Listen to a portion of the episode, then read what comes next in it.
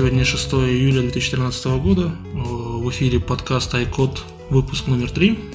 Сегодня мы решили затронуть темы архивации и сериализации данных и реверс инженеринг. Ну, начнем с архивации и сериализации. Начнем конкретно с сериализации. Э, всем привет, кто со мной сегодня Виталия. Привет. Макс. Всем привет. И Антон. Привет. Эдуард у нас прогуливает. Э, начнем тогда с сериализации разговаривать и плавно перейдем в архивацию. Э, Виталий, у меня к тебе вопрос. Ты вообще сериализацию часто используешь? Да, сериализация время от времени нужна действительно. Очень часто это когда какие-то имплементишь API для связи с веб-сервисами. Очень часто используется JSON, то есть э, сериализация в JSON и назад в первую очередь. Вот. Иногда приходится сохранять что-то, скажем, в XML формат или в property list формат. Это тоже у нас сериализация. Но в основном, конечно, касаясь сериализации именно при разработке веб-сервисов, работой с веб-сервисами. Ну, по сути, получается, сериализация – это сохранение состояния какого-то объекта э, или данных. Да, сериализация, она позволяет вместо сохранения связанного графа объектов сохранить текущее состояние какого-то объекта. И тут надо ставить ударение, что связи между объектами после этого могут быть потеряны. То есть мы сохраняем в какой-то примитивный формат. Вот это и называется, в принципе, сериализацией. Очень хороший пример. Мы берем там какой-то свой класс, назовем его там человек, у него есть имя, фамилия, и сохраним, там, сериализируем его в JSON. На выходе у нас будет JSON-чек, у которого там, скажем, будет э, связь, э, ключ значения, там name, last name и так далее. То есть, по сути, мы можем сериализовать любые данные? Ну, тут, как сказать, нет, не любые. Э, самый простой вариант сериализации, если уже говорить про Коку, это, конечно же, property list. Property list, он воспринимает ограниченный набор типов. Это у нас э, dictionary, array, строки, ns-number и ns-data. Все, больше он ничего не воспринимает. Если что-то забыл, поправьте. Но, в принципе, манипулируя вот этими типами данных, мы можем репрезентировать какой-то свой класс. Ну, то есть, э, смотри, если я создам свой объект, я могу его сериализовать? То есть объект имеется в виду объект пользовательского класса. Тут уже как подойти к вопросу. Конечно, можно написать свой механизм, который будет превращать его в такие примитивные типы и сериализировать их каким-то э, способом в коке, но по умолчанию, если мы добавим свой объект э, в массив, а потом у массива, скажем, вызовем э, save to file, ой, sorry, извините, write to file, то, конечно, наш класс не сохранится. Вот это надо иметь в виду сохранятся только примитивные типы, которые были в том же массиве. Базовые. Ну, не примитивные, а имеется в виду NSRA, NS Dictionary, да, базовые, которые позволяют сохраняться. А, а что произойдет с нашим объектом? Он его просто не будет. То есть, если мы потом откроем этот файлик, да, в котором э, мы сохранили свой массив, это будет у нас такой property list. Это такой довольно популярный формат у разработчиков под iOS, под Mac. И если мы там посмотрим, там нашего класса, в принципе, не будет. Там этого элемента из массива вообще не будет. Слушай, а зачем вот ты говоришь э, на веб-сервисах очень удобно использовать сериализацию? То есть ты, грубо говоря, берешь, создаешь сериализованный какой-то файлик, да, и кидаешь его на сервис. Там ты его разбираешь и восстанавливаешь данные. Да, правильно. А, ну, здесь, конечно, легче начать с обратной стороны. Допустим, нам приходят какие-то данные сервера, -овские. Это, в принципе, вот любой JSON мы можем поднять как NSArray или NSDictionary. У нас прямо из скоки. А потом уже вот эти NSDictionary и NSArray превращаем в свои классы при необходимости. А, смотри, можно говорить, что э, сериализация – это способ э, межплатформенного взаимодействия передачи данных. Платформа независимая. Да, платформа независимая, в принципе, да. Но здесь, конечно, от выбора представления – но в основном, да, в принципе, все форматы преимущественно поддерживаются. То есть и тот же property list, который на самом деле XML может быть поднят на любой другой системе. Тот же самый JSON может быть поднят без проблем. Ну и тут еще можно сказать, что когда мы работаем с Objective-C, э, мы сериализуем объект, и мы можем этот объект передать приложение, которое использует другой язык. Например, PHP, да, какой-нибудь или Perl, которые спокойно смогут распарсить XML либо JSON. Да, конечно, если говорить про JSON, это вообще очень просто. Сейчас абсолютно все языки поддерживают. И, в принципе, в Коке у нас тоже есть готовые методы. Это класс NSJSON Serialization. Мы можем очень просто сериализировать array, dictionary, сразу форматы, которые поддерживаются другими языками. А скажи тогда, э, э, в Коке есть еще такое понятие, как архивация. То есть оно маленько стоит отдельно от сериализации, то есть есть какое-то отличие. Скажи про основное преимущество архивации перед сериализацией или наоборот недостатки ее. Ну, у архивации есть большое преимущество. Э, архивация сохраняет весь граф объектов, связи между ними. То есть, если у нас был свой класс, назовем его опять-таки человек, и мы сохранили массив людей, то когда мы загрузим этот файл назад, у нас опять-таки получится массив людей. Причем даже очень там сложные связи тоже будут сохранены и восстановлены такими, как они были.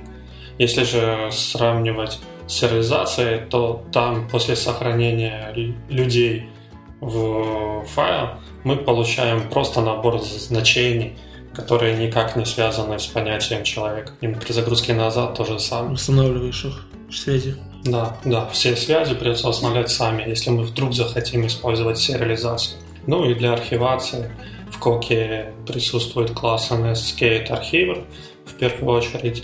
Раньше был еще класс NS э, но, в принципе, он уже много лет не используется. И с помощью них довольно просто предоставить для своих классов возможность сохраняться и загружаться, и восстанавливать все связи.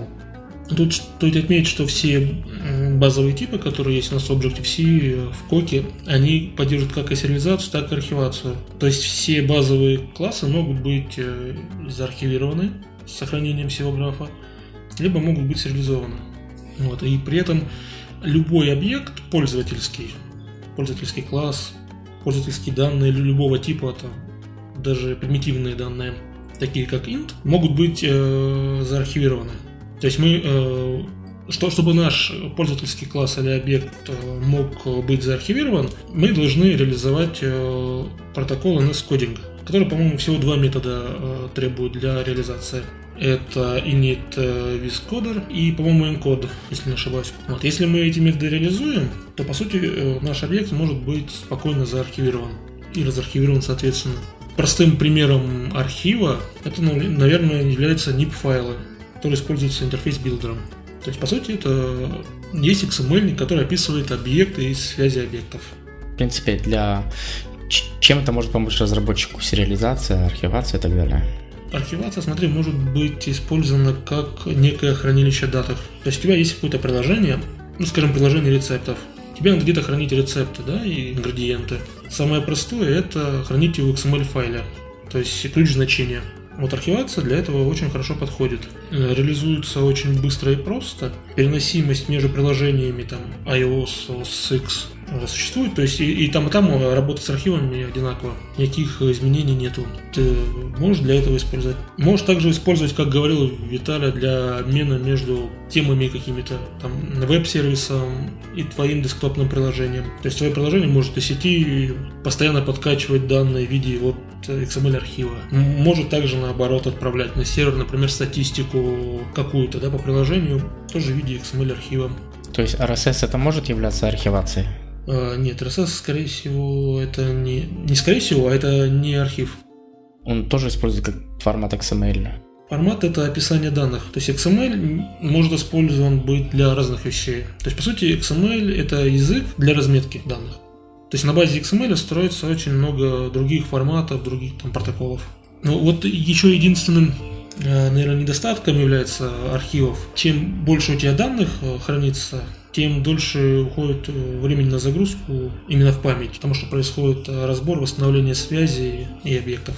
То есть, если есть какие-то большие массивы данных, ну, то их лучше хранить, э, например, в Core Data, там в SQLite напрямую. Я не знаю, может быть, еще у кого-то есть пример использования архивов?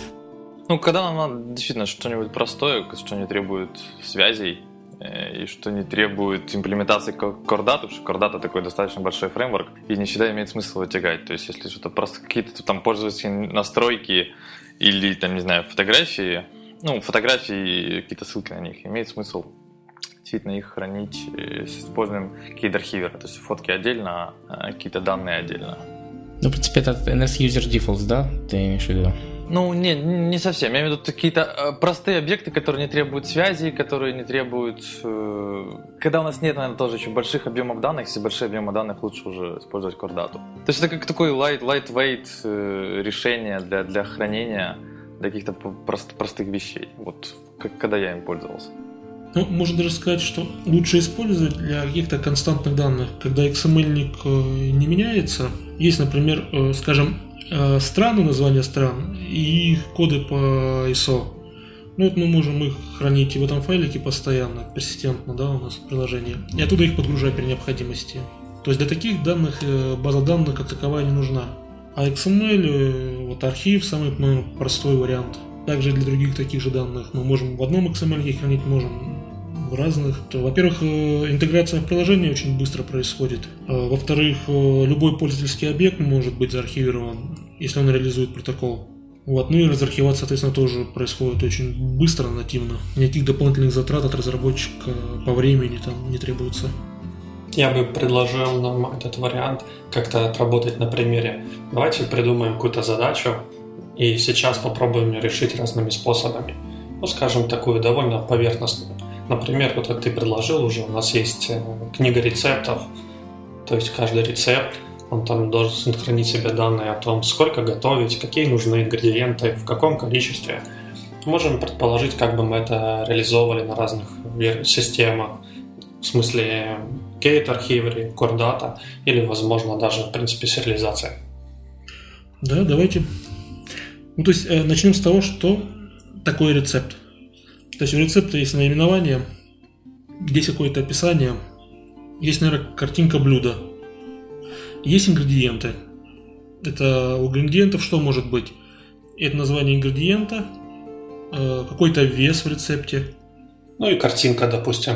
Да, время приготовления. Ну, и какие-то, может, дополнительные данные, которые в каких-то рецептах будут, в каких-то нет.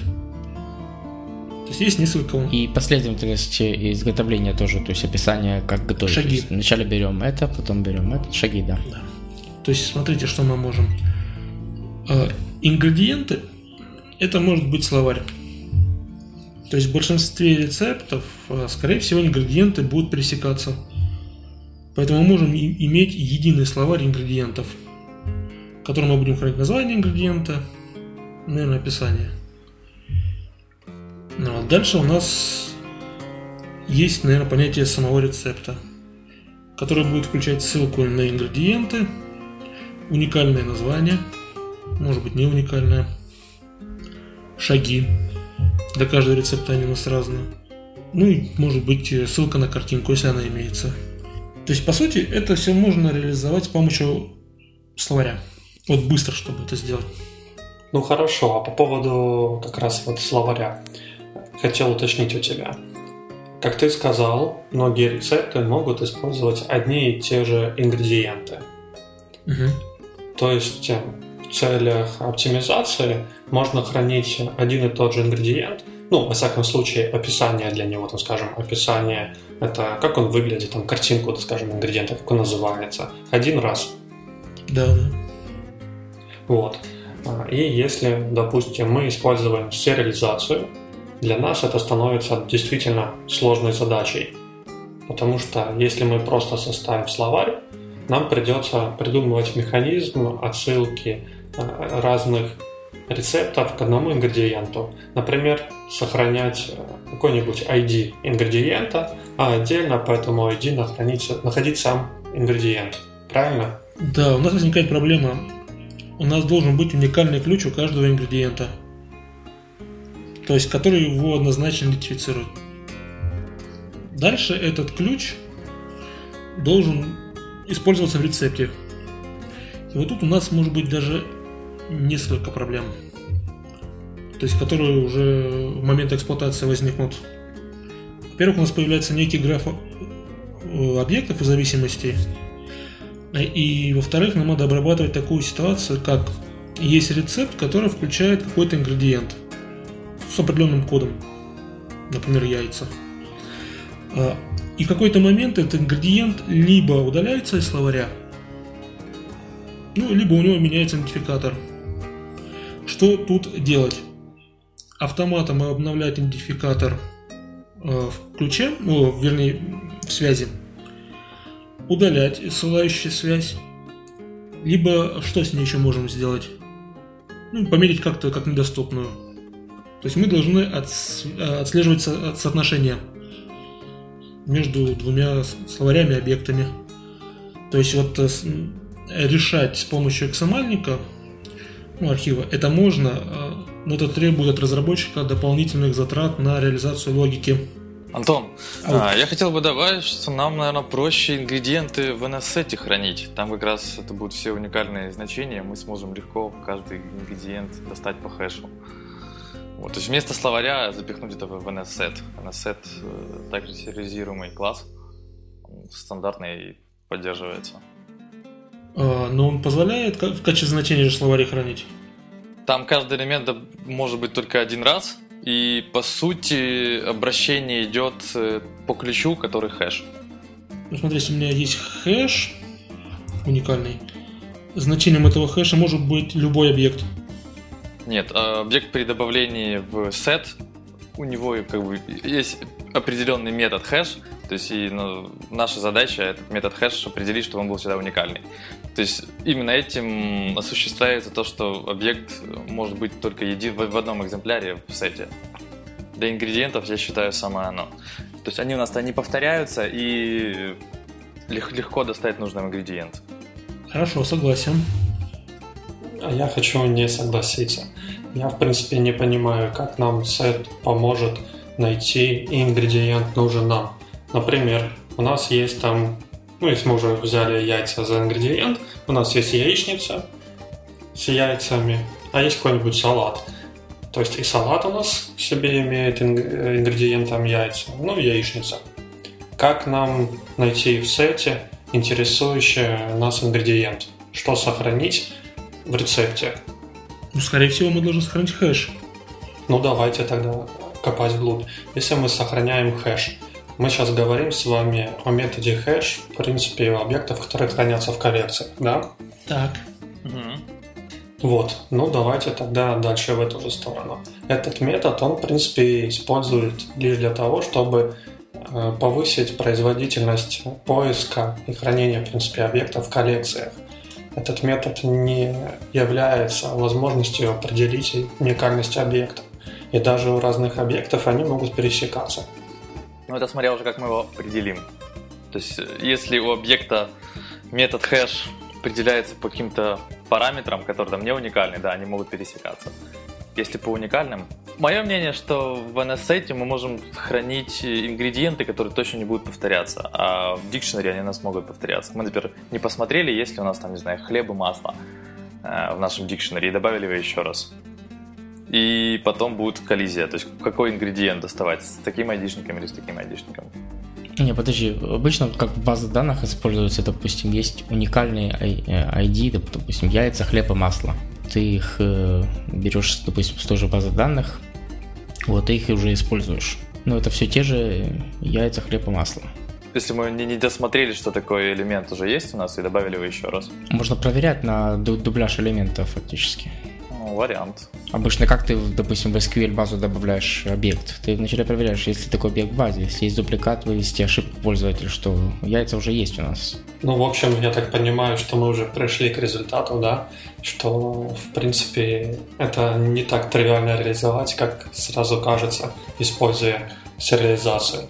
Нам действительно придется придумывать самим механизм поиска интересующего нас ингредиента, пусть это будет какой-то айдишник, или это будет э, какой-то другой механизм поиска. Но это, в принципе, уже ложится на плечи программиста. Может теперь кто-нибудь, пожалуйста, рассказать, как это будет реализовано на, скажем, NSGate архивере? Если у тебя в рецепте стоит яйцо, код яйца, ты лезешь искать их э, в наборе. Не находишь. То есть что мы должны в этот момент делать? То есть мы должны продумать логику. То есть какую логику мы можем? Не показывать ингредиент, значит рецепт уже невалидный. Не показывать полностью рецепт или удалять этот рецепт. То есть на программиста ляжет э, задача отслеживать связи. Если в одном словаре удаляется, надо что-то сделать со вторым, например, словарем. Или наоборот. То есть смотря какая связь. И вот, скорее всего, тут однозначно как-то решить, ну, либо использовать дефолтные значения можно, либо отказаться, наверное, от архивации и перейти на другой тип хранилища, например, Data. Я думаю, что с Data было бы намного удобнее это все сделать с тем же SQ, SQLite. Ну, с SQLite, опять же, не так будет удобнее. Я бы сказал, что с Kate архивером тоже будет очень удобно. Мне так кажется. Соглашусь с Виталием, что это, мне кажется, вполне реально сделать на Kate архивере. То есть, если у нас все компоненты стандартные, которые поддерживают NS кодинг протокол, то why not? Вот скажи тогда, как решить задачу? Есть рецепт, есть словарь ингредиентов или набор. Я из набора удаляю ингредиент. А NS архивер, K-архивер а, сможет автоматом отследить связь. То есть он видит, что я удалил из одного набора элемент, надо сделать что-то со вторым набором, который имеет связь вот с первым. Mm, ну, из моего опыта я делал обзерверы на это дело руками. То есть я не скажу, может, Виталий добавишь. Да, я с радостью добавлю. Если ты уже закончил. Да, да, да. Ну, что я хочу сказать. Если мы говорим про Kate Archiver чисто как про механизм архивации, он, э, это не его забота поддерживать э, какой-то наш алгоритм удаления объектов. В случае удаления одного объекта удалять второй. Это механизм, который позволяет взять ваш граф объектов, все связи между ними, все внутренние представления и просто сохранить. Сохранить э, в NS Data. А там с ним можно делать что угодно. Сохранить файл, передать по сети и так далее. Потом, в любой момент, мы это все поднимаем в память. И здесь нет того момента, когда мы прямо вот из этого сохраненного файла что-то одно удаляем. Это, в принципе, неконтролируемое поведение, и оно, в принципе, может уничтожить всю нашу базу. А если мы говорим про Core Data, то Core Data – это, конечно, механизм, который предоставляет не только архивацию объектов. Конечно, это фреймворк, который позволяет сделать большой рантайм для своей модели намного больше, чем просто сохранение ее там, и передача в каком-то виде там по сети, файл и так далее. Смотри, скажи такую вещь. Э, когда мы деархивацию делаем, у нас все графы сразу восстанавливаются ну, в памяти? Или есть отложенная загрузка? Да, сразу, в принципе, у нас восстанавливается весь граф. Поэтому вот это как бы главный минус Потому что если у нас будет действительно большая база рецептов, она будет очень долго грузиться, если вообще загрузится. У нас может памяти не хватить ее все загрузить. Ну, если мы говорим про мобильное устройство, то памяти, да, действительно может не хватить. Да, если про мобильное. Если наборы данных небольшие и связи там примитивные, программист готов их там их реализовать и отслеживать, то архивация это, по-моему, приемлемый способ для хранения и обмена данными. Если же данных у нас много, э, есть много связей различных э, между данными, то есть полноценный граф имеется, в этом случае лучше пойти использовать Core Data. Я еще хочу добавить, что при Kate архивере у нас э, та же миграция версион, версии модели это должна делать программисты руками. То есть Cordata это поддерживает автоматом. Тот же Undo Manager. То есть в Cordate мы можем отменить там последнюю транзакцию при кейд-архивере такого мы сделать не можем. А, ну, еще, наверное, по скорости для, для больших данных Core будет, будет работать шустрее, чем кейд-архивер. Да, и тут давайте еще, наверное, а, уделим внимание архивам и версиям файлов. То есть у нас есть версия приложения 1.0. А, мы определили какой-то формат данных, формат нашего архива. Дальше мы выпускаем новую версию 2.0. У нас данные меняются. Например, э, добавились э, новые ключи в рецепт, какие-то новые данные. Вот что мы тут должны делать? Старое приложение Вот оно у нас, все версии, рецепты подгружают сервером. Как нам разрулить вот эту, ну, казалось бы, простую проблему? То есть как приложение версии 1.0 может прочитать данные от приложения версии 2.0? И может ли оно вообще это сделать? Виталь? Ну, если говорить про Кейт Архивер, в принципе, он эту модель э, должен суметь поднять в разумных пределах, конечно. Он потому и называется Key Archiver, потому что он сохраняет все значения как ключ и значения. Это позволяет что сделать? Если у нас э, действительно сохранено больше значений, чем мы можем поддержать, мы про них даже не узнаем. Если у нас нет какого-то значения, оно возвратится нам нулем, ну или нилом. То, что мы не спросили, оно не будет загружено, в принципе, вот в наш граф финальный. Поэтому, ну, в принципе, не так уж тяжело мигрировать. Но если есть обратная ситуация, скажем, когда у нас очень старая версия файла, и мы с этого времени в нашей модели действительно сделали много изменений. Это не просто там добавили новую связь, а скажем, что у нас теперь рецепт является совершенно другим классом, который у нас совсем по-другому называется в коде. Конечно, Archiver такую ситуацию разрулить не сможет. Это действительно ляжет на руки программиста. Самый, наверное, простой э, вариант – это где-то ставить версию данных. И в зависимости от версии, можно сказать, что неподдерживаемая версия данных, либо использовать различные парсеры для различных версий или какие-то конвертеры. Выбирайте задачи, то есть в зависимости от ваших объемов данных. Что кордата и там не совсем просто работать, он довольно громоздкий, то есть это тоже надо понимать, и там стрелять из пушки по воробьям не надо. Окей. Тогда, я думаю, если никакого возражения нет, переходим к реверс-инжинирингу. Да, реверс-инжиниринг. Э, я планирую рассказать сегодня про инструменты, рассказать, зачем это надо сделать, зачем это надо делать и какую цель она несет. Ну, какие-то примеры из жизни, когда это мне пригодилось. Реверс-инжиниринг – это инструмент пиратов или это инструмент пытливых умов?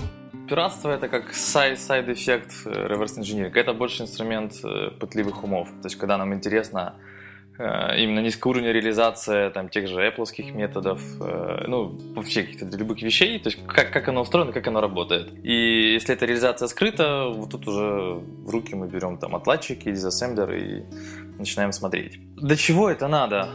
Первым делом интересно иногда поисследовать конкурентов. К примеру, мы там пишем-пишем приложение, вот-вот готовы его выпустить на рынок, и тут выходит конкурент, который работает там раза в 4 шустрее чем мы. И там есть подозрение, что, скорее всего, они используют право API. Мы это никак не узнаем, кроме как реверс инжинирингом. То есть сесть, посмотреть, э, расковырять. Я находил не одно приложение в App Store, которое использует право API, просто они там красиво прячут эти вызовы. И такое дело, ну, если оно совсем делает какую-то приложение, делает функциональность, которая совсем явно запрещена, да, это на, на ревью в Apple Store заметят. Если там что-нибудь такое мелкое, вполне возможно, что не заметят. Второе, что это ресурсы. Сейчас очень есть такая практика, когда недобросовестные разработчики качают приложения других разработчиков, э, меняют ресурсы, меняют названия, переподписывают своим сертификатом, то есть не, не меняя сам бинарь, меняя только ресурсы, переподписывают своим сертификатом и выкладывают в App Store и продают. То есть, по сути, на это уходит, там, не знаю, час времени, на то, чтобы так, изменить внешний вид приложения. И вот, вот такое случается. Уже, уже не первый раз такое встречаю. То есть какие-то популярные приложения, которые там хорошо написаны, их просто воруют и переподписывают и выкладывают под своим именем. Э, еще один вариант, когда нам пригодится reverse engineering, когда бывает, что кто-то заявляет, вот мы придумали какой-то мега-мега классный алгоритм, а, начинаем реверсить и смотрим, что на самом деле они используют third-party open source библиотеку и ничего сами не придумали. То есть такие вещи тоже э, проще всего найти реверс инжинирингом. То еще malware, то есть э, не посмотреть, не зловред ли приложение, которое мы скачали. Потому что с помощью тех же Private API можно отправлять и смс без... можно было, сейчас вроде как прикрыли эту дырку. без ведома пользователя. Вот такие вещи. То есть в основном э, те же антивирусные компании занимаются реверс-инжинирингом. Я думаю, это ты знаешь. Ну, можем начать с того, что из себя вообще представляет наш app-файл. Вот мы себе поставили приложение, она у нас прилетела в виде app файла. Э, это из себя представляет архив, в котором у нас есть у нас основной бинарь э, подписанный и пожатые ресурсы, э, пожатые ксибы, которые скомпилировались в нибы. И начнем мы, наверное, с, с картиночек. То есть, когда мы приложение подписываем, отправляем в App Store, Xcode оптимизирует PNG-крашем наши картинки – и когда мы уже хотим покопаться в, в чем-то приложении, эти картинки не всегда видны вьюверами. То есть их надо э, как бы разжать. Разжать их можно той же программой PNG Crash, и есть даже специальный скрипт, называется app crash, в котором просто мы говорим, вот все картинки из этой директории мне перекодируй обратно в нормальный PNG. Что еще использовал? Есть приложение под Mac Charles. Что это такое? Это мониторинг, туза для мониторинга трафика э, с поддержкой SSL и брейкпоинтов. То есть, к примеру, э, мне интересно, я скачал что-то приложение, мне интересно, какое API оно использует, какие данные они гоняют. То есть я могу у себя на телефоне настроить прокси, указать адрес э, моего вот этого монитора, и в мониторе прям видеть все запросы, в том числе и SSL. То есть, э, если не использовать специальные техники проверки сертификатов, то мы можем, вот называемая атака man in the middle, то есть влезть между двумя, между клиентом и сервером и просто фильтровать весь SSL трафик, он будет весь расшифрованный. То еще интересно, можно делать брейкпоинты в этой приложении Charles. То есть мы отправили запрос и ставим брейкпоинт на ответ. Только придет ответ, мы можем у себя подменить ответ – и в приложении он подменится. Вот я так лично делал, когда получаются какие-то данные, мы их э, пихаем в TableView. Я получал JSON, JSON менял, и приложение оно подставлялось, уже измененные данные. Максим, а можешь рассказать такую штуку? Э, была когда-то у меня тоже необходимость как раз э, заснифить трафик айфоновского приложения, но оно, к сожалению, общалось с сервером через бинарный протокол существует возможность какая-то задампить вот именно не HTTP запросы? Сторонними утилитами, наверное, нет, потому что они слушают именно HTTP, HTTPS трафик. При помощи reverse engineering, да. То есть мы просто попросту можем найти метод, который готовит пакеты данных, посмотреть, как он его шифрует и ловить. Либо посмотреть метод, который деш дешифрует пакеты данных. Это вообще проще. То есть поставить брейкпоинт на метод, который дешифрует, и после того, как он дешифровал, по сути, ловить уже чистые данные, чистые расшифрованные. А мне вот к Виталию вопрос. Слушай, ну вот поймаешь ты эти бинарные данные, которые идут от сервера там, к приложению или наоборот, а не зная самого протокола, что тебе это даст? То есть тебе единственный действительно путь э, это смотреть, как работают энкодер и декодер этих данных. Да, я, я же говорю, то есть э, если мы уже добрались до метода, э, который отправляет и получает данные, мы уже можем посмотреть алгоритм. Алгоритм, как он эти данные шифрует, что он с ними дальше делает. Это уже reverse engineering самого бинаря. Я думаю, сейчас до него мы дойдем. Я еще немножко расскажу про утилиты, и мы к этому вернемся. Насчет нибов. Нибы это скомпилированные ксибы. Если мы попробуем, вот если мы вытащим нибы из э, какого-то готового апсторовского приложения, мы их в интерфейс билдере открыть не сможем. Как вариант руками это посмотреть, либо есть уже готовые утилиты NIP декомпиляторы, которые нам переведут это в XIP, и таким образом мы сможем э, посмотреть как бы интерфейский граф, Interface Builder а, посмотреть Interface Builder е. Недавно у меня была задачка порасковырять приложение, и она использовала Core Data. Core Data, как вы помните, XC Data Model, она тоже компилируется в MOM файл. Вот. И тоже я нашел утилиту, сначала руками ковырял, потом нашел утилиту, которая умеет э, из MOM и MOMD файлов их э, декомпилить обратно в XC Data Model, с которым можно уже работать в Xcode. То есть нибы мы можем декомпилировать, можем э, MOM, MOM файлы кордаты декомпилировать. Э, по ресурсу, наверное, все. Сейчас уже будем подходить к бинарнику. Для каких целей необходимо смотреть практических э, ксибы чужих приложений? То есть что там может быть такого, чего ты сам не сделаешь, и тебе надо полезть посмотреть? Чисто, наверное, из интереса, когда весь интерфейс сделан на ксибах, и вот ты смотришь дизассемблинг, и смотришь, ага, он обращается к какой-то такой переменной. Иногда проще декомпилировать NIP, открыть к себе и посмотреть на название переменных, понять, как, как оно работает, чем пытаться себе это представить. А, по сути, я могу вот этот NIP как отправную точку использовать. То есть я его открываю, я вижу, там есть кнопочка. Я могу увидеть экшены и аутлеты, которые с ней связаны? Ты можешь увидеть строковое значение метода, да. Аутлета и экшен, экшена. А, я знаю уже название метода, который отвечает за обработку нажатия. И дальше я могу этот метод начать ковырять. Да, ты можешь дальше уже искать по сигнатуре этого метода, по названию, и уже дальше работать с диссемберным кодом, либо там пытаться его декомпилировать. Ну, то есть я начинаю разворачивать код вот по таким вот связям. Да, один момент, что с апсторовскими приложениями, а, я думаю, вот насчет Мака не скажу, я уверен, что практически что там та, та же штука. Секция кода у нас криптована. То есть, когда мы скачиваем приложение с App Store из-под нашего аккаунта, мы отправляем свой public key на App Store. App Store под наше устройство кодирует, шифрует секцию кода приложения. Именно поэтому, то есть так по сути работает защита от пиратства. Если я у себя скачал даже бесплатное приложение в Facebook, и я это приложение расшарю, например, на Dropbox, ты попробуешь все его запустить, но не запустится. Потому что оно покриптовано моим, с помощью моего паблик-ключа. Там AES используется и MD5 кэширования. То есть я когда с этим разбирался, не знаю, как сейчас, поменяли они этот алгоритм, не поменяли, но, в общем, суть в том, что секция кода криптована. И мы не можем начинать разбирать бинарь, пока она покриптована. Что с этим можно сделать? А, есть утилита OTool, ее там можно во многих случаях использовать. В нашем случае она нам поможет указать вообще покриптована ли у нас секция кода и по какому адресу начинается, она начинается и, и заканчивается. То есть с помощью тула мы знаем, что там с адреса, например, A, B, C, раз, два, три, у нас э, начинается секция кода, она покриптована.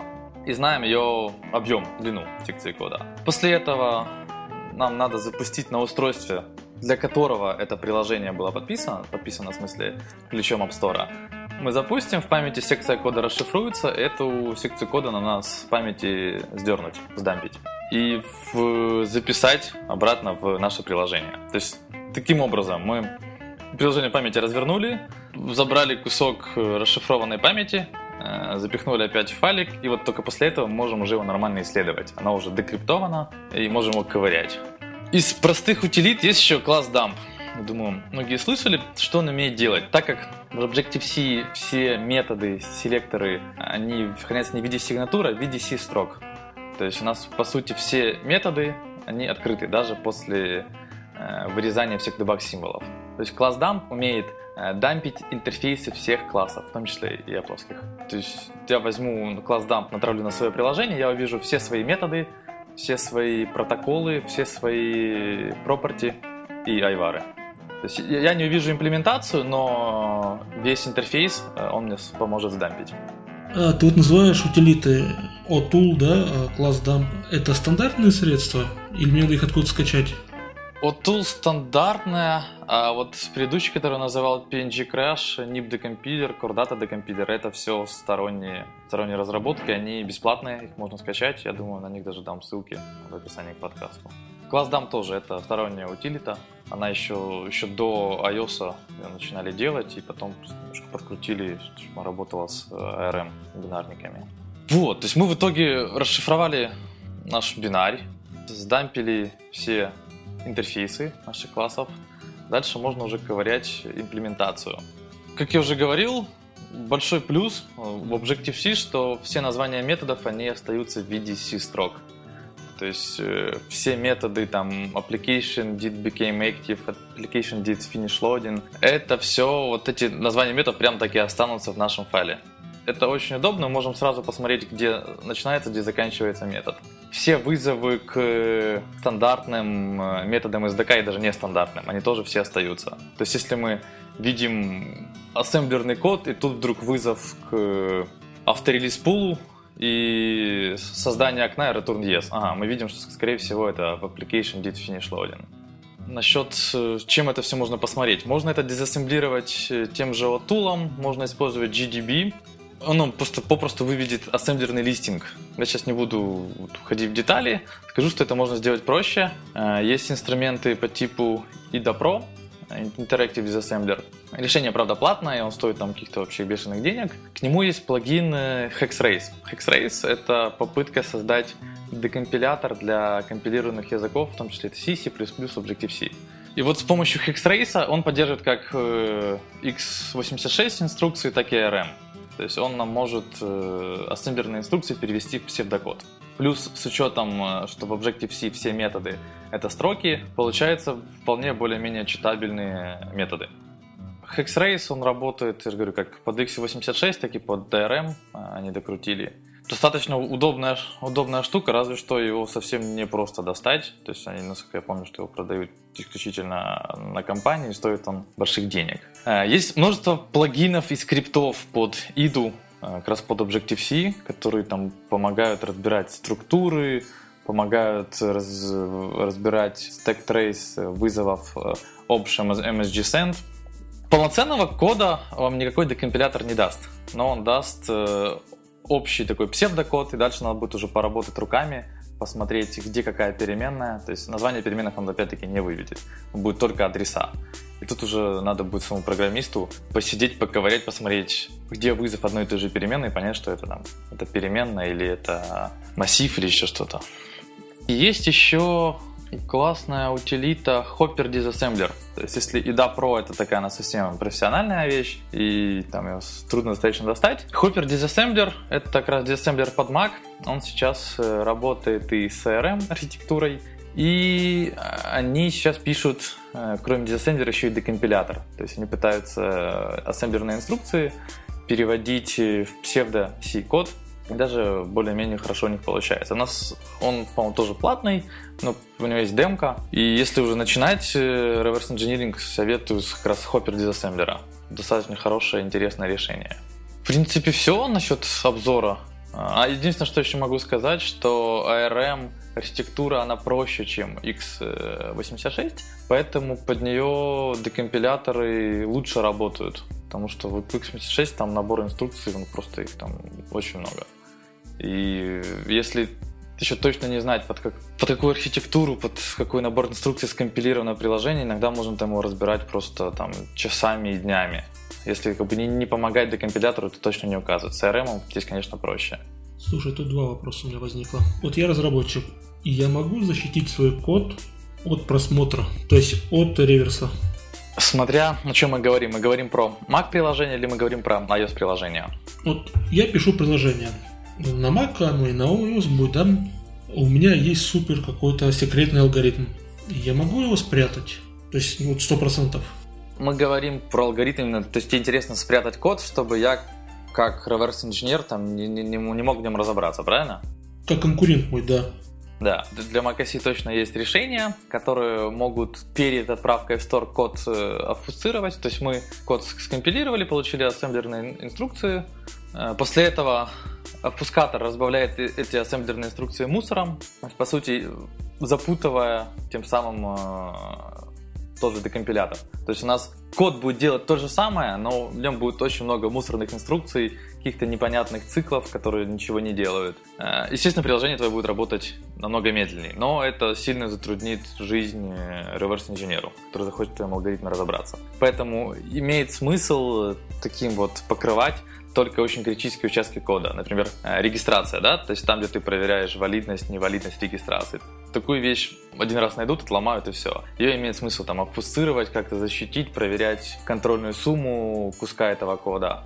Кстати, да, вот еще один из примеров защиты. Я вообще думаю, что это можно в отдельный подкаст. Я когда-то занимался защитой приложений. Как вариант э, обфускация, но обфускация, вот то, что я писал, не сработает для ARM. Для ARM я видел несколько решений, не успел их еще пощупать, я как-то очень сомневаюсь, что оно будет вообще работать. То есть э, с iPhone все, все сложнее. Мы не можем вот после того, как мы в Xcode собрали наше приложение, натравить туда обфускатор, его вот пока я не встретил в природе. Натравить обфускатор, который бы наш код там покриптовал, поразбавлял бы мусорными инструкциями, после этого подписать сертификатом разработчика и отправить в стор. Нет, под Mac точно есть решение. Я думаю, просто это еще из-за политики Apple. Apple это попросту пока не разрешает. Что еще? А, есть сам, самое, наверное, такое хорошее средство защиты – это виртуализация. Скину ссылки после подкаста. Что это такое? То есть мы кусок нашего кода какого-то критического не просто там разбавляем мусорными инструкциями. Э, мы в него превращаем псевдокод, псевдоинструкции, которые может понять только наш виртуальный процессор. То есть для этого надо написать все виртуальные процессы, если мы хотим сами. Вынести кусок кода написать вместо него кракозябры, и эти кракозябры может разобрать только наш виртуальный процессор. То есть взломщику для того, чтобы сломать наше приложение, надо разобрать наш виртуальный процессор, его архитектуру, его там регистры все, понять, как он обрабатывает этот наш псевдокод. И, то есть после этого он сможет восстановить код. Самому писать это не надо, есть уже готовые решения, они стоят денег. По крайней мере, на, на Windows сейчас практически все приложения, которые вот с года, наверное, 2008 все уже используют виртуализацию. Все системы защиты, и как и игр, и как для игр, так и для, для коммерческого софта. Что еще? Можно, можно определять отладчик. То есть можно, как сказать, э, есть инструкции, которые позволяют э, программе трассировать саму себя. То есть мы уже сами забрали на себя привилегии отладчика. И по, при попытке прицепиться отладчиком к такой программе, она скажет, там, друзья, не получится, я, меня уже отлаживают. Как-то вот так. Э, ну, там буквально 2-3 приема, как обнаружить отладчик. Вот один из них я сказал. Можно обнаруживать jailbreak. Э, вот я когда этим занимался, проще всего создать какой-то темповый файлик и попробовать записать его в системную директорию. То есть, если у нас есть jailbreak, то 90%... Ну, то есть, jailbreak тоже бывают разные, но если у нас получилось записать файл в системную директорию, скорее всего, что...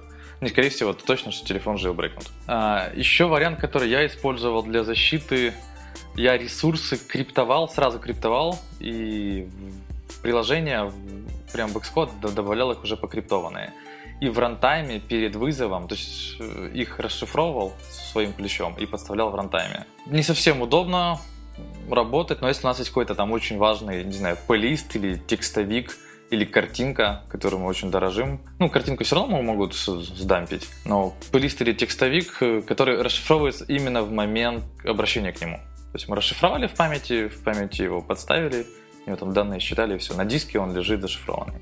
Естественно, если этот момент отловить в памяти, когда мы обращаемся и расшифровываем наш э, текстовик или плейлист, тоже можно его достать в чистом виде. Про криптование ресурсов, а сам код мы можем криптовать? Например, ты говоришь, у нас есть виртуальная машина некая, которая выполняет некий код. Этот код, когда попадает в виртуальную машину, он может быть э, зашифрован. Например, симметричное шифрование возьмем с SSL, где есть приватный ключ и публичные. Когда я выпускаю приложение, я алгоритмы помещаю в некую библиотеку отдельную. Я ее приватным ключом шифрую, да, а в приложении виртуальной машины есть у меня публичный ключ. Виртуальная машина при загрузке такого кода автоматом может его декриптовать? Любой код, который выполняется на клиенте, он в итоге в памяти должен расшифроваться и быть инструкциями, понятными для процессора устройства. То есть там, в нашем случае это будет там ARM. То есть как бы ты ни криптовал свой код, он в итоге должен раскриптоваться, там были понятные ассемблерные инструкции. Вот в этот момент этот код э, как раз твой словят и сдампят. Он получится уже чистенький и расшифрованный. Для iOS мы можем защитить наши строки, мы можем защитить, кстати, название наших методов. Э, я когда-то писал скрипт, который пробегался по всем именно моим методам, просто их переименовал в кракозябры. То есть вот перед компиляцией он их переименовал в кракозябры, и у них не, не читабельные названия, не читабельные названия ни методов, ни аргументов. Но при этом код работает абсолютно так же. По сути, защититься на 100% мы не можем, но усложнить э, жизнь э, реверс-инженеру мы можем. Да, я говорю, для, для iOS 100% защититься мы не можем. Можем только там, пошифровать ресурсы, пошифровать строки, сам код мы не можем шифровать. Apple попросту не пропустит такой бинарь в App Store, который пошифрованный какой, какой-то сторонней утилитой, и для того, чтобы э, расшифровать, нам надо в Apple загрузчик внедрить свой дешифратор, который до загрузки в память наше приложение дешифрует. То есть Apple это не просто не разрешит. Как вариант, можно прям в Xcode некоторые методы писать на ассемблере. То есть, к примеру, если мы засекли, что наше приложение взломано, мы приложение там как-то крэшим или терминейтим, как вариант. То есть можно посмотреть на список ассемблерных инструкций, которые приводят к крэшу приложения, разбавить их каким-то мусором и прям вот этот метод вставить в Xcode там с, с пометкой, что это ASM. Это осложнит жизнь взломщику, потому что взломщики знают э, стандартные методы там, э, закрытия приложений, те же терминейтов, то есть у них есть попросту сигнатуры из э, набора байт, и они просто по этой сигнатуре ищут, угу, ага, вот здесь, вот здесь у нас выход из приложения, значит кто-то это дело вызвал. А если мы сами руками это разбавим инструкциями, их сигнатуры не сработают. Слушай, а мы можем сразу несколько методов применять для защиты для Мака вообще не как быстродействие не настолько существенно. То есть мы там можем и, и во-первых, мы там можем и код криптовать, потому что это все выполняется на x86 процессоре. И ресурсы криптовать, и строки криптовать, и оно не особо сильно скажет. То есть, разве что, если мы там покриптуем какие-то вычисления, какой-то алгоритм, какой-то совсем наш хитрый, который требует хорошей производительности. Его, конечно, не имеет смысла криптовать, потому что он просто заметно замедлим э, скорость приложения. Для iOS, ну, из моей практики, если ваше приложение захотят взломать, время, на которое они потратят на взлом, будет прямо пропорционально тому времени, которое вы потратили на защиту. Потратили на защиту 5 минут, и вот за 5 минут ее отключат. Если заморочиться и 2 дня ее поковырять и там, поприкручивать всякие криптования, они как раз где-то столько времени и потратят. То есть, можно сказать, нет ни одного приложения, которого не взламывается? Ну, как мы видим, да, есть много сторонних пиратских маркетов, с которых можно скачать приложение. Тем более, вот еще осталась эта дыра с подписью, то есть разработчик не может, э, под iOS разработчик не может проверить валидность своей цифровой подписи, что приложение подписано именно его сертификатом. Поэтому я могу взять ваше приложение, его реверс-инженернуть, поменять там несколько даже строк, потом переподписать, если бы вы не, не делали никакие методы подсчета, там, контрольная сумма, еще чего-то, переподписать своим сертификатом и отправить в App Store, и оно будет работать. Так, может быть, стоит вообще забить на защиту? Если в любом случае когда-нибудь взломают и не тратить на это время и ресурсы, ну, имеет смысл, если у вас на клиенте какой-то действительно алгоритм, который вы не очень хотите светить, или если вы там используете private API, тоже не хотите это очень светить. Имеет смысл как-то там поразбавлять э, или сделать хотя бы, чтобы оно было не статически, а динамически в памяти, там создавать просто строку, если мы хотим вызвать private API метод, то не вызывать его напрямую из, из, из строки, потому что это, там, любой статический анализатор это дело заметит. А в памяти там, из символов собрать эту строку и потом уже селектор from string и вызвать этот метод. А с, какими-то алгоритмами при возможности вообще все держите на, на серверной части какие-то. Вот если у вас там очень дорогой сердцу алгоритм, лучше держать его на серверной части. Тогда его точно не, не утащат. Как вариант, мы, мы писали приложение, которое распознает ну, по акселерометру, пытается распознавать э, тип движения пользователя. То есть вот мы все просчеты, весь именно момент обучения мы все вынесли на сервер. Мы попросту, да, мы гоняли э, большое количество данных, но алгоритмы распознавания у нас оставались на сервере, не на клиенте. Потому что это, ну, попросту можно, можно утащить. А, по-моему, многие приложения, которые работают с картами, которые умеют строить маршруты, они, по-моему, это все делают на сервере и только уже готовые данные передают в приложение. Да, разве что туда они не поддерживают офлайн режим. То есть в офлайне мы ничего не сможем сделать. Э, вот на примере Waze. Э, раньше у них были офлайн карты. Вот можно было, допустим, утром подгрузить 10 мегабайт этих карт и ехать в офлайне. Там не будет какой-то онлайн информации, но показывать маршруты будут последние. Вот, и последние версии, вот несколько лет, они их убрали полностью. То есть Сейчас все полностью грузится онлайн, грузит батарею, память, все загружает. Если немножко вернуться там из мира маков в Windows, да, вот сейчас э, последние версии защиты от копирования для игр, они как раз переходили на обработку триггеров на серверной части. Тоже Ubisoft, я думаю, помните, они как раз делали защиту, которая, по сути, периодически проверяет валидность нашего ключа. Кстати, Blizzard то же самое сделали. И обрабатывает триггеры и какие-то подсчеты прямо на сервере, нам возвращает только ответ. То есть вот такую защиту, конечно, действительно намного сложнее сломать, потому что надо отследить как минимум все уходящие запросы, все полученные запросы, и только вот как-то писать эмулятор. Ну тогда скорость работы уменьшается. Ну и мы очень зависим от э, соединения с сетью. То есть у Ubisoft тогда в первый день упали сервера, и легальные пользователи попросту не могли играть, потому что игра завязана на сеть. Ну, то есть не только на сеть, но и на серверное оборудование.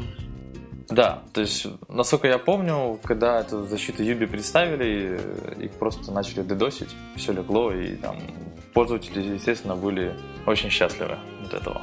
В том, что они игру ждали, купили и сутки не могут там поиграть. Э, то сейчас многие игры переходят на, э, на серверную часть, на онлайн. Все эти вещи, там покупки, и не только сама игра, то есть подгружается все с интернета. Ну, если мы говорим про э, там ММО, да, а здесь э, сам процесс, именно процесс защиты.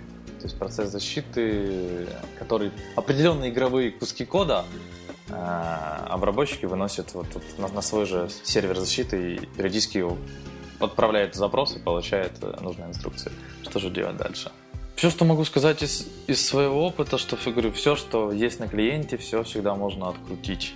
Знаете, всегда найдется азиат или еще кто-то, у кого есть много очень времени, какую защиту вы не сделали, разобрать можно. На моей памяти все защиты от копирования именно под Windows, они там, рано или поздно были там, разобраны, написаны под них декомпиляторы и автоматические утилиты для снятия. С iOS просто немножко проще, потому что не так много, э, во-первых, jailbreak устройств, а для того, чтобы играться с отладчиком на телефоне, нам нужен jailbreak, естественно. Я думаю, если еще Apple прикроет дырку с подписью приложения, с возможностью проверки сертификата, так вообще количество пиратских приложений упадет. Только действительно те, у кого есть jailbreak, смогут пользоваться пиратским, пиратскими версиями. Сейчас же могут все пользоваться. Не обязательно, не обязательно иметь jailbreak телефон, того, что просто переподписанным приложением, отломанным переподписанным пользоваться. Вот так. Я, конечно, не призываю к пиратству. Те виду, что иногда те же пиратские приложения могут там динамически еще какую-нибудь либу прилинковать Насчет, насчет ISC не скажу, в андроиде это вообще вот на ура делают. То есть скачивают из маркета приложение, его отламывают, прилинковывают туда свою либу, которая показывает рекламу, еще и на этом зарабатывают. А ворованное приложение э, на рекламе. Ну, там такие полно сейчас открываешь форум по андроиду, и у тебя там все, все версии, начиная с первой до последней, вот, и бесплатно. Ну, вот, как бы теоретически это можно и в iOS сделать. Прилинковать динамически нашу библиотечку, которая показывает какие-то рекламные модули. На практике не проверял и пока не видел такого. Макс вначале не сказал, то есть зачем нужен DS? То есть это восстановление, грубо говоря, кода и по бинарному файлу. Смотря что мы понимаем, то есть реверс это, это общее название. То есть одно дело это когда ковырять бинарный файл, это вот там уже диsassembling и декомпиляция. И либо ковырять там тоже сжатую картинку, либо NIP, либо модель кордаты. Это все, по сути, как реверс инжиниринг. Только для каждого свои инструменты и для каждого там свои подходы. Ну, реверс нужен больше для, для изучения как же на самом деле оно работает. Если, понимаете, если мы знаем, как защита работает, как ее сломать, у нас э, есть море возможностей, как сделать так, чтобы, по крайней мере, стандартными средствами не могли отломать нас. Ну, то есть для, зачем можем использовать? Первое это пиратство. То есть для изучения алгоритмов наверное, редко используют. Именно если это алгоритм, наверное, очень хороший. Потому что затраты времени на разбор ассемблерного кода да, уйдет больше времени, и надо хорошо разбираться в ассемблере. А когда люди хотят с этого получить деньги, пиратство там какое-нибудь, да, то у них есть мотивация некая. Я скажу, что для разработчиков в первую очередь reverse engineering интересен с точки зрения private API. То есть одно дело, когда мы можем получить а, интерфейсы этих всех private API, другое дело, когда мы можем посмотреть, как она действительно работает. То есть взять какую-то Apple, тот же мессенджер или там mail клиент, его поковырять и посмотреть, как, как эти private API в работе есть. То есть вот ты используешь приватные API, пытаешься обойти, чтобы тебя не поймали, в какой-то момент это API поменяют. Мы в релизах никогда не используем private API, потому что если Apple разок как бы схватит, то все, то потом, я думаю, будет уже нас настолько подробно проверять все последующие апдейты, поэтому мы в релизе никогда не рисковали использовать private API. Но для самой для изучения, для ковыряния, то есть каких-то у нас еще есть просто внутренние проекты, которые вот мы не релизим, но пока там производим какой-то R&D. То есть для них я могу использовать какой-то private API для того же там Core Motion, Core Location. Естественно, нет никакой гарантии, что при обновлении этот код будет работать. Вообще никакой гарантии. И очень часто он и ломается. Еще один интересный факт. Apple, ребята из Apple специально делают такие методы заглушки, которые будут видны только реверс-инженерам. И в этих методах заглушки они буквально передают э, там, послание, что ребята, не используйте право API, потому что при следующем обновлении это все отвалится. Я как минимум встречал парочку таких методов в UIKit. То есть, например, у UI View есть такой длиннющий метод там, на 50 с чем-то символов, как раз привет от Apple, которые говорят там ага-га. Если вы читаете этот метод, значит вы используете право API или там пытаетесь. Понятно. По-моему, ты очень хорошо рассказал про реверс и затронул моменты защиты я надеюсь, что дал какой-то изначальный толчок, потому что там, ну, по-хорошему бы и про ту же архитектуру поговорить, и про инструкции. Они же там в URM немножко отличаются, они могут там 32-битные быть и 16-битные. Ну, это, я думаю, вообще отдельная тема. Это надо больше, мне кажется, читать и показывать на, на примерах, чем вот в подкасте это не усвоится. Ну, если вопросов нет, то будем закругляться на сегодня. Да, я думаю, пора завершать. Всем тогда пока. Да, всем пока, всем спасибо. Всем спасибо, да, пока. До встречи.